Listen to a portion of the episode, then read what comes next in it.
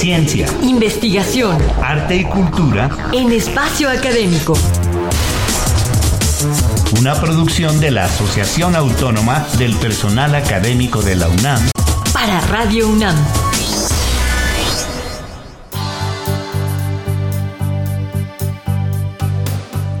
Qué bueno que están con nosotros. Los recibimos Sabrina Gómez Madrid y Ernesto Medina para escuchar información acerca de la importancia del autocuidado en la persona con diabetes. Y para hablarnos acerca de ello, hoy nos acompaña la doctora Elizabeth Guadalupe Sánchez González, quien tiene estudios de maestría y doctorado en el programa de posgrado en Ciencias Químicas de la UNAM. Bienvenida. Gracias, muy buen día.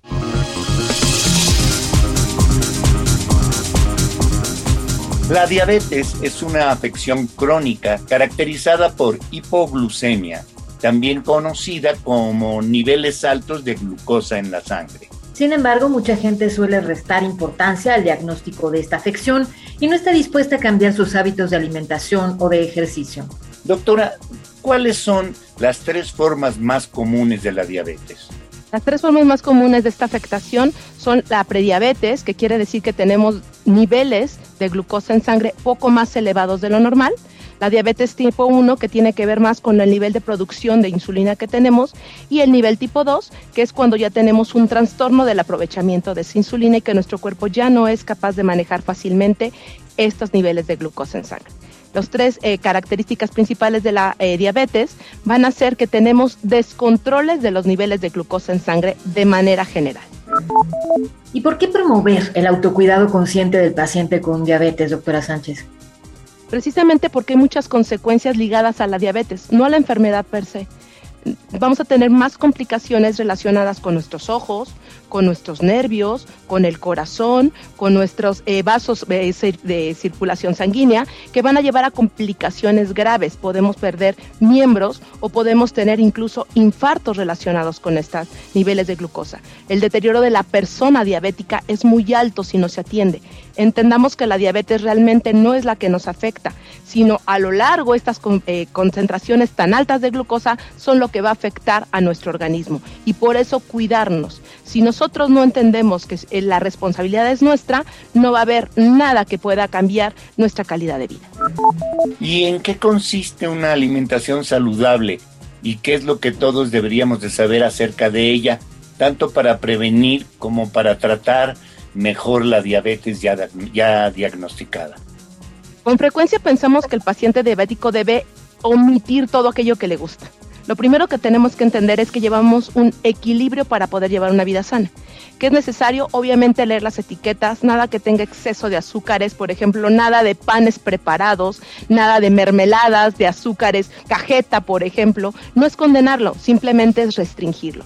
Un apego a tu médico, a tu nutriólogo para que diseñen un plan de comidas para ti durante el día, donde tengas exactamente el consumo adecuado de calorías que requieres y de azúcares. Todos organismos requerimos azúcares para funcionar, simplemente no hay que abusar de ellos. Y otra cuestión muy importante es mantenerse hidratado.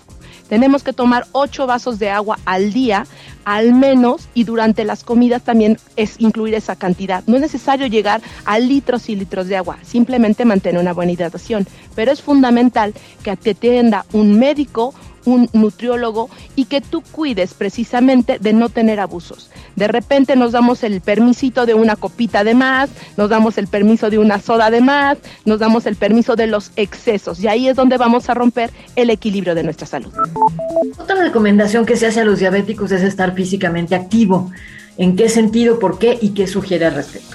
Bueno, a veces pensamos que ser activo es aventarnos el maratón cuando nunca me había despegado del sillón. Esto es algo totalmente falso.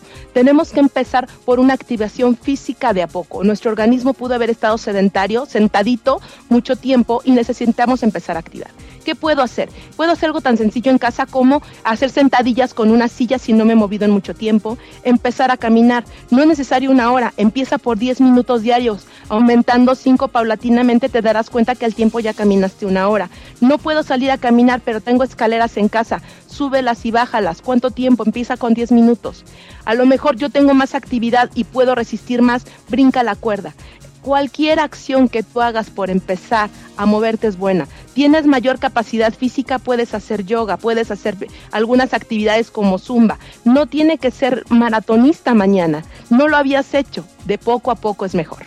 Otra de las actividades que nosotros podemos hacer es considerar modificar esos tiempos de sedentarismo que hacíamos. A lo mejor te gusta leer, bueno, entonces ahora ve a leer al parque.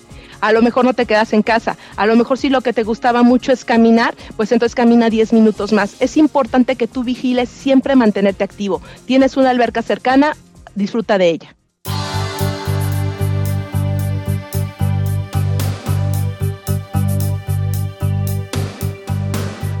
Bien, pues nos despedimos, no sin antes agradecer la presencia de todos y de nuestra invitada, la doctora Elizabeth Sánchez González. Muchas gracias por haber estado con nosotros, doctora.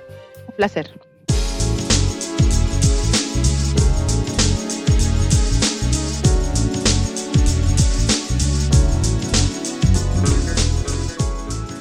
recordamos que tenemos un correo electrónico que es espacio académico todo junto arroba apaunam.com.mx y también una página electrónica www.apaunam.org.mx a donde podrán consultar los podcasts de nuestros programas. A nombre de todo el equipo de trabajo nos despedimos de ustedes Sabrina Gómez Madrid y Ernesto Medina.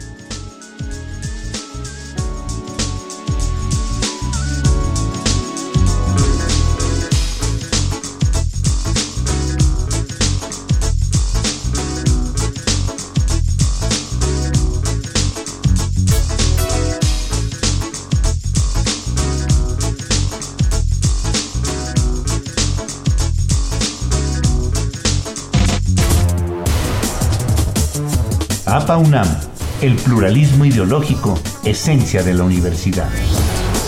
Radio UNAM, experiencia sonora.